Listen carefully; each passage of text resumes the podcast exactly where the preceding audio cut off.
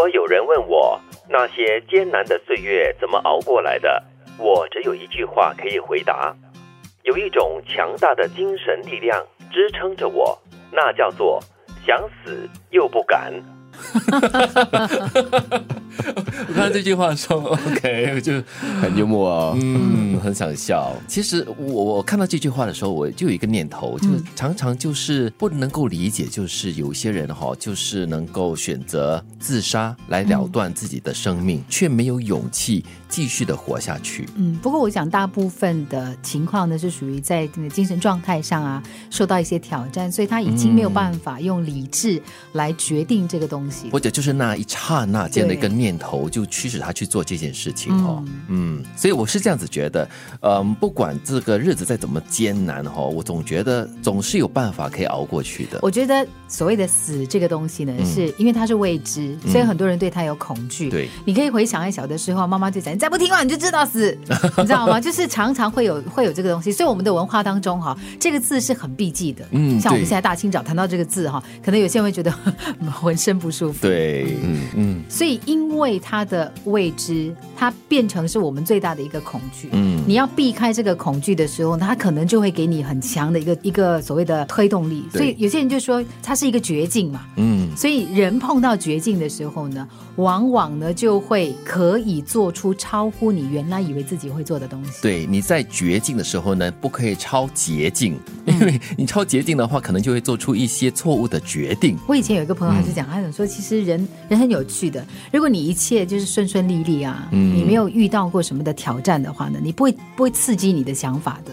但是你有碰到挑战的时候呢，你就会想要跨越这个挑战。嗯嗯。所以跟我们刚刚讲的那个，就是因为你担心这个所谓的终极、可怕、呃恐怖的这个东西出现，你就会它就会刺激你去做一些你觉得哎呦我好像不可能成功的事情。对，所以这句话就说了，这是强大的一个精神力量在支撑着他。不是有那么一个说法吗？就是有什么会比死还要可怕的？对。所以如果你 有什么样的情况会比死还要可怕的，所以其他的问题其应该就是可以迎刃而解的，只要你愿意正视它的话。我我觉得从这句话让我想到了一部动画片，就是近期的一个叫《Inside Out》的动画片，它里面呢就有一个阳光女孩，有有一个愤怒的代表，一个难过的代表，就大家都很喜欢阳光嘛，对不对？然后这个这个很忧郁的这个角色呢。就大家就觉得说，哎，你你不可不可以有优越东西进来？最后最后他的总结是说呢，其实人一定要有这个担心、难过，就是恐慌的东西。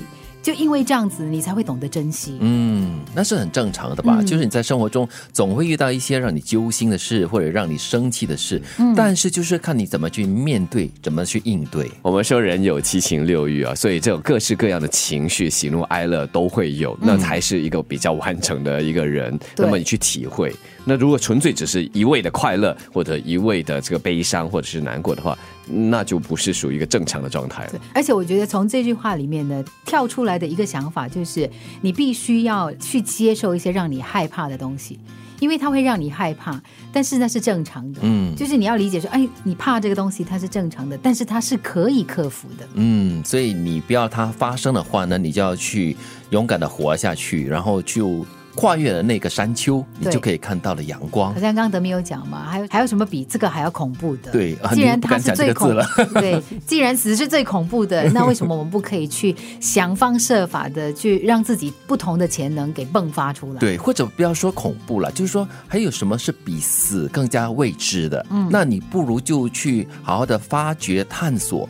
你一些可能会探索得出的一些真理，或者是一些快乐，或者是一些阳光比较正面的东西。再不然的话，就是寻找你生命中的力量嘛。我这样是每一个人都会有他的这样的一个推动力。那找到了之后，当你陷入人生的低谷，情绪非常低落的时候，不晓得怎么办的话，就尝试去找这个力量的泉源，对，给你往前走的这样的一股助力吧。对，它可能是一件事，可能是一个人，或者是一杯好酒，又或者是一顿好餐，嗯，或者是一首好。老歌。如果有人问我那些艰难的岁月怎么熬过来的，我只有一句话可以回答：有一种强大的精神力量支撑着我，那叫做想死又不敢。